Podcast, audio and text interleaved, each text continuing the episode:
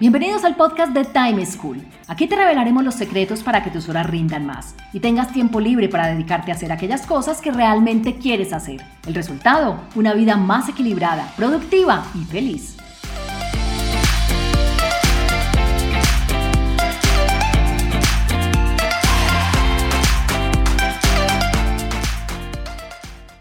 Hola, soy Juan Pablo Lema, un inquieto por la productividad y un estudioso del manejo del tiempo. Bienvenidos al segundo capítulo de este podcast de Time School. Nuestro tema de hoy es el trabajo en casa cuando tenemos niños a nuestro lado para cuidar.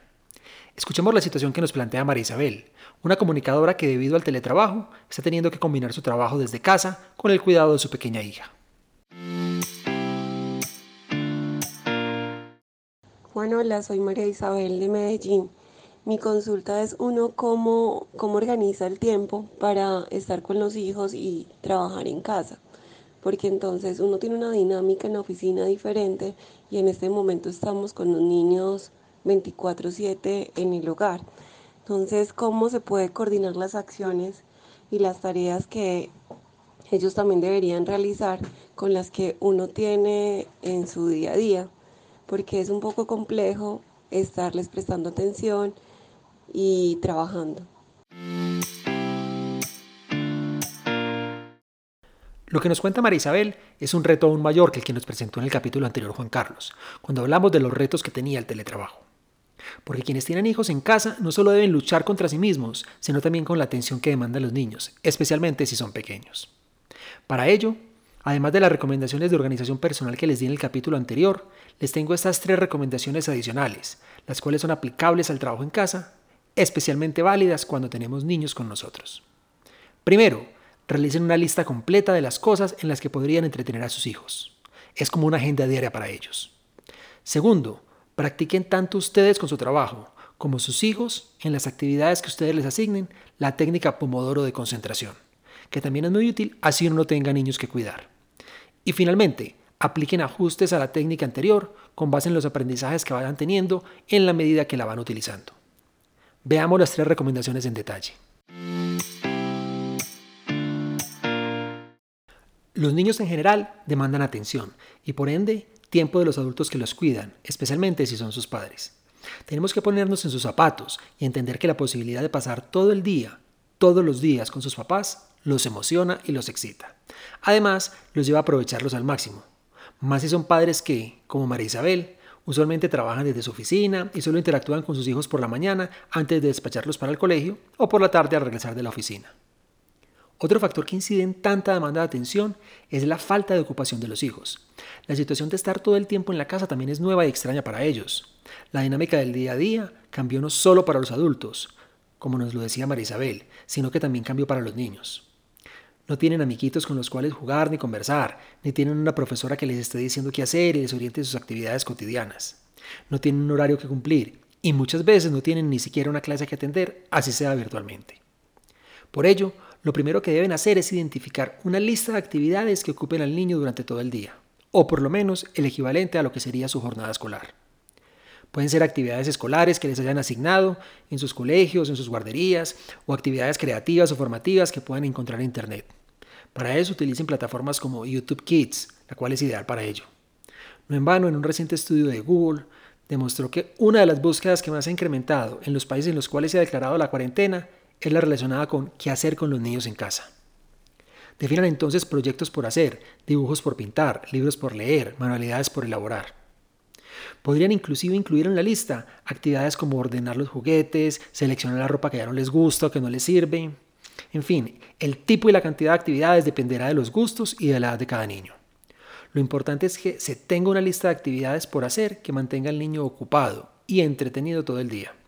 Que tenga retos mayores a simplemente ver televisión, jugar o pegarse a la tableta o el celular.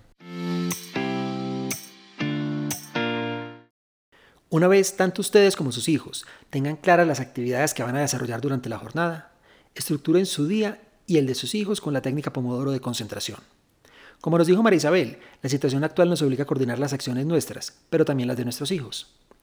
Los lineamientos básicos de la técnica son dividir la jornada en bloques de media hora, trabajando durante 25 minutos en una sola actividad, evitando todo tipo de interrupciones.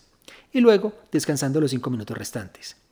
De esta manera nuestro cerebro y el de los niños se concentran en hacer muy bien el trabajo durante esos primeros 25 minutos, con las ansias de recibir la recompensa del descanso de los 5 minutos finales. Para los niños, la instrucción sería que una vez estudie o haga la actividad que se le encomiende en esos 25 minutos, podrá jugar o conversar con sus papás esos 5 minutos de descanso. Que evite pararse, distraerse o abordarlos a ustedes durante los primeros 25 minutos. Que si se le ocurre algo que les quiera decir o preguntar, se aguante las ganas hasta que sienta el timbre del descanso. Ah, porque había olvidado decirles que la técnica debe usarse con un cronómetro sonoro. La técnica debe aplicarse con rigurosidad, tanto para trabajar como para descansar con una alarma que suene tanto al inicio como al fin del pomodoro y del descanso. Pueden bajar de las tiendas de aplicaciones cualquier app que se llame Pomodoro. Todas les van a ayudar a controlar sus tiempos. O simplemente háganlo con el cronómetro de su celular. Para los niños, ponerles un reloj visible que ellos puedan mirar y saber cuánto tiempo les queda puede ayudar bastante, para que no empiecen a preguntar ¿y cuánto tiempo falta?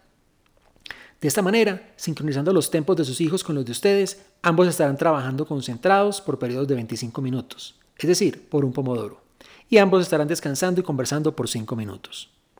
La idea es que sean juiciosos y que no se distraigan ni se interrumpan mutuamente durante el tiempo que dure el pomodoro. Ya vendrán los 5 minutos de libertad para los dos. Si quieren, pueden aplicar la manera de reto. Es algo que funciona muy bien con los niños, pero también con los adultos. Estudiar 25 minutos y jugar 5. Volver a estudiar 25 minutos y jugar otros 5. Háganlo y verán cómo aumenta su productividad. La técnica Pomodoro, como todas las técnicas, debe adaptarse uno y no forzarse a implementarla tal cual fue diseñada. Pues aunque esta técnica es muy útil para actividades que requieran concentración, para aquellas que son especialmente difíciles y que aplazamos por pereza de hacerlas, y para las tareas administrativas y operativas, no funciona para todo. Lo ideal es que cada uno empiece a aplicarla y a darse cuenta para qué les funciona y para qué no. Qué tipo de recompensa es la adecuada para motivar a sus hijos y que ellos sean capaces de mantenerse concentrados durante los 25 minutos. No son las mismas las motivaciones ni las demandas de la niña de María Isabel que las de sus hijos. Una consideración importante a tener en cuenta es que no se trabaje en una misma actividad o tarea más de cinco pomodoros seguidos. Quizás con los niños sean dos o tres pomodoros máximo, pero esto es parte de lo que se tiene que ir aprendiendo con la práctica. Para algunos, el pomodoro podría ser más largo, quizás 30 o 35 minutos, pero no más de ello. Varios estudios han demostrado que la duración de 25 minutos es la adecuada para la mayoría de las personas, porque permite llegar a niveles adecuados de concentración sin que uno llegue a la fatiga. Finalmente, cuando acaben los pomodoros de una actividad, dense un descanso más largo para comer algo y compartir con sus hijos. Es un tipo de recompensa más grande. Esta oportunidad de compartir con los hijos en casa todos los días es algo que tampoco se tiene todo el tiempo, así que aprovechenla. En resumen, la mejor forma de enfrentar el trabajar en casa con los niños demandando atención es, primero, teniendo una lista clara de las actividades o tareas que debe realizar el niño durante el día. Segundo, aplicando la técnica Pomodoro de concentración, coordinando los momentos de concentración de los niños con los de los papás. Tercero, identificando qué ajustes o adaptaciones requiere la técnica para que sea lo más productiva posible, tanto para sus hijos como para ustedes. Finalmente, no olviden de marcar claramente el horario de inicio y de fin de las labores para nosotros como adultos. Si no nos ponemos control nosotros mismos y se lo ponemos a nuestros hijos, vamos a sentir que les tenemos que prestar atención todo el tiempo, como nos lo manifestó María Isabel. Tener horarios claros es vital para que los niños no sientan que siempre estamos ocupados y nunca tenemos tiempo para ellos, pero tampoco para que crean que nos pueden interrumpir cada que sienten la necesidad. Espero les hayan gustado estas recomendaciones y que las pongan en práctica. Los espero en un próximo episodio con más tips de productividad. Chao.